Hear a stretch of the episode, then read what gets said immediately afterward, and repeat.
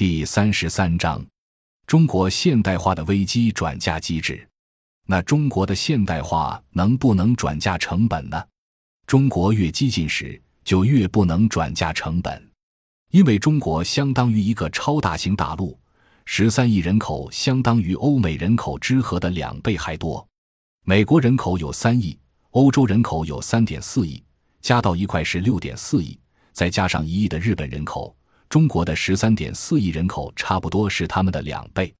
同时，中国面积是欧洲的三倍，因此它具有小经济体不能比拟的优势，叫内部转嫁。中国不是不转嫁成本，大资本、中产阶级能维持高收益的原因在于它把代价转嫁给了下层群体。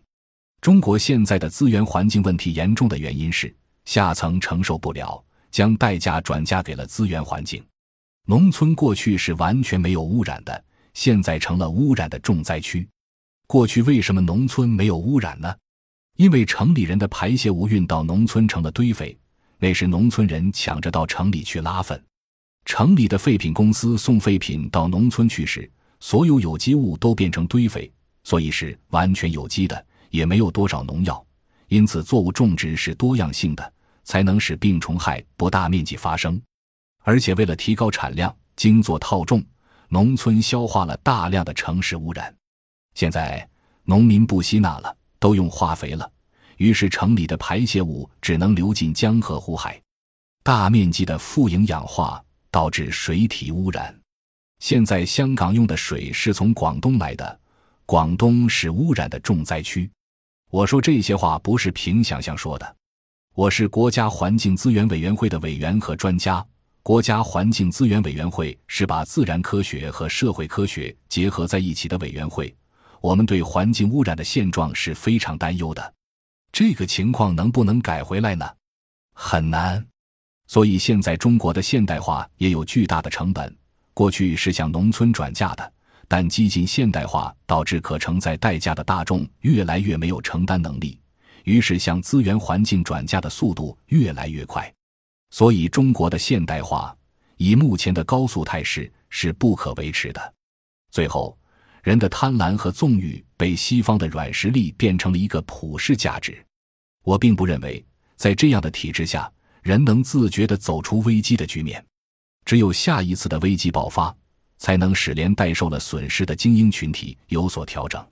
中国以前任何一次的调整都是危机的产物，没有自觉过，所以这次底层不能承受危机代价而最终爆发的可能性已经存在。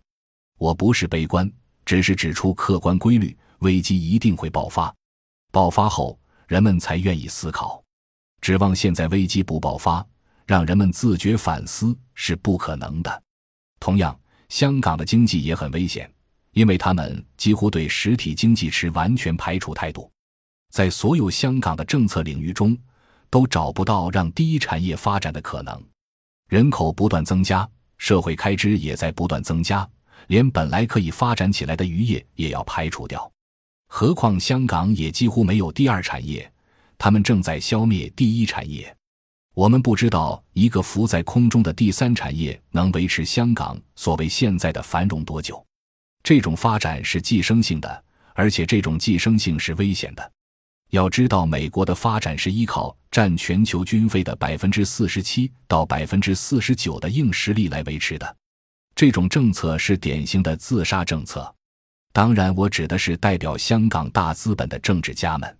这些关于香港的民主自由的报道中见不到反应，这至少说明投身于香港政治的人对于香港经济自身的问题缺乏认识和警觉，吵的问题中不包含这些真正涉及香港长期生存和可持续的问题。感谢您的收听，本集已经播讲完毕。喜欢请订阅专辑，关注主播主页，更多精彩内容等着你。